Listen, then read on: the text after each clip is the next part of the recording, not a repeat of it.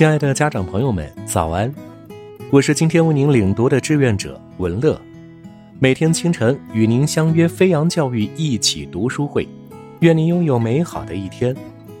今天为您领读的书籍是《被忽视的孩子》，本书讲的是如何克服童年的情感忽视。今天为您分享的内容是马哥。马哥认为他是一个真正的狠角色。在十六岁时，他被他的公立高中开除，原因是在女子浴室喝酒，并给他的垒球队队员提供大麻。他现在在家接受教育，他告诉他的父母，他绝对没有停止参加派对的意思。当他的父母浅尝辄止地尝试给他设置限制，他通常会出逃，跑去朋友的家。马哥向他朋友的母亲倾诉他自己的父母对他是多么可怕，所以他们很同情他。不幸的是，马哥的父母也是一副无动于衷的样子，不去与其他父母解释，所以马哥描述的所谓暴行成立了。在家里时，马哥待在他自己的房间里，和男人在 Skype 上视频聊天。他告诉他朋友。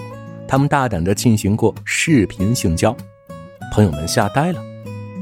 马哥的父母伊莱恩和布鲁斯都是好人，他们乐善好施，是教会的会员，对所有人都既善良又尊重。但马哥的父母两个人都有不同方面的抑郁，他们比他的朋友的父母年纪大一点，在多年尝试生育治疗失败后，领养了马哥。他们有很多钱。这得感谢他们年轻时买的大量的早期微软股票，但是十四年来，伊莱恩一直尝试怀孕的经历让他无法释怀。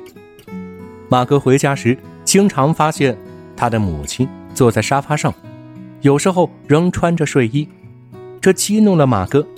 他在这种时候蔑视并挑衅地看着他的母亲。他的父亲并不怎么管马哥。自从他停止了工作，他感觉很空虚，没有任何目的。他会去图书馆上些课程打发时间。马哥还记得自己小时候和父亲的一些欢乐的时光，但自从他的妻子变得更加抑郁，父亲也变得更加疏远了。因为伊莱恩不怎么做饭，他经常带外卖回家，但是他只是坐在他的躺椅上，陪在马哥的母亲身旁。一边看电视一边打盹儿。从八年级开始，马哥曾经臆想过很多次，如果他死了，他的父母将在他的葬礼上如何悲伤和后悔。当他难过时，想象他的父母和朋友的悲伤，至少在某种程度上对他有所帮助。他经常有这些想法，以至于他真的开始考虑自杀。他服药过量，结果。先进了急诊室，然后进了一所精神科医院。他的父母似乎清醒过来一点了，终于开始注意到他。他们开始告诉他，他们爱他，睡前问他是否感觉到安全。这是心理学家已经告诉他们该这么做的。每次他在房间待太长时间，他们就会担心他，都要问他有没有事。至于马哥，他终于得到了关注，棒极了。但是，马哥害怕一旦他得到太多快乐，他们就会停止担心，回到他们以前对他的方式。他认为，这已经发生了。你可能会很高兴的知道，事实上，马哥的父母并没有变回情感上疏远和抑郁的状态，他们都得到了帮助。马克的治疗也在进行中。